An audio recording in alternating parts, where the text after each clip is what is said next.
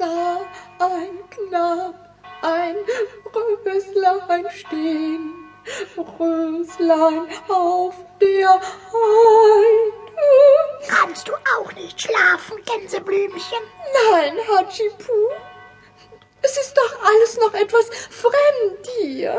Das stimmt schon, aber mir gefällt es, in dieser großen Scheune zu wohnen. Ach, unser unterirdisches Dorf war halt kleiner und gemütlicher und, und übersichtlicher. Oh, was ist das? Ich glaube, eine Fledermaus. Also daran gewöhne ich mich nie. Oh, so viele Geräusche.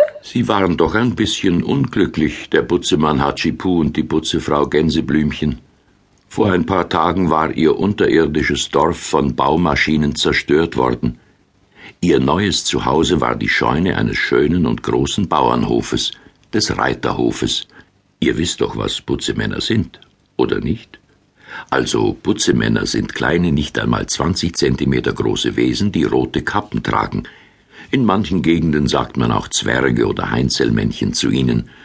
Nur wenn sie mit Gartenzwergen verwechselt werden, das hören sie nicht so gerne. Ich bin kein Gartenzwerg. Ich bin kein Gartenzwerg. Ich bin Hatschipu, ein Putzemann.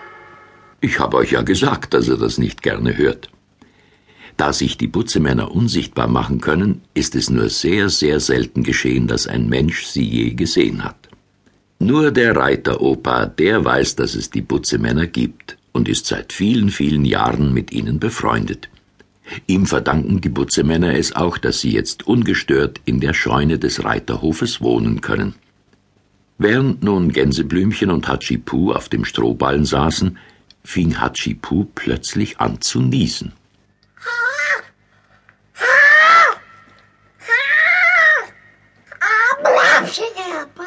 Hatschipu.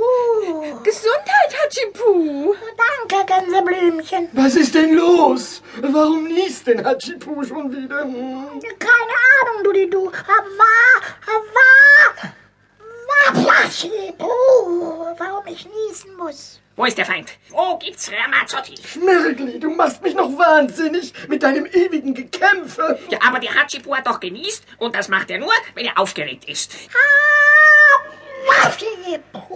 Wir müssen schnellstens herausbekommen, was los ist. Dulidu, du meinst, es wird etwas geschehen? Immer wenn Hatschipi nusen muss, ist was los. Das wissen wir doch. Also doch, Ramazzotti. Schmirgli, du bist zum Zerbröseln. Aber ich weiß es auch nicht. Keine ah, Ahnung. Ha, ha, Hatschipu. Gesundheit, Hatschipu. Danke, Dulidu.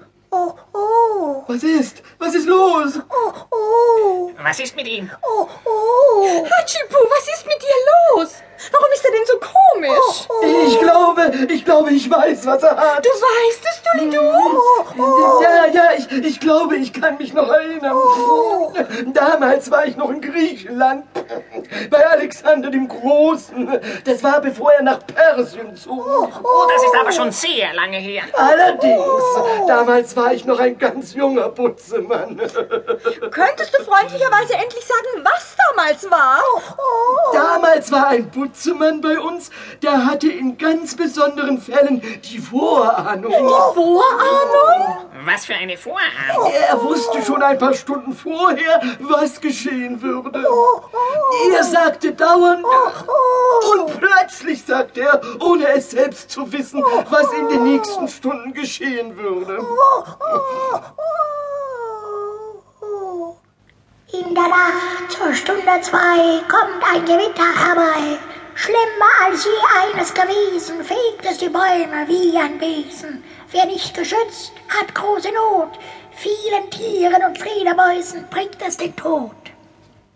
Jetzt war es heraus, und unsere Putzemänner berieten, wie oder was sie gegen das Gewitter tun konnten. Auf alle Fälle wollten sie den Reiter Opa wecken und ihn warnen, denn komischerweise schliefen in dieser Nacht alle Menschen in Schladerbach ganz besonders tief.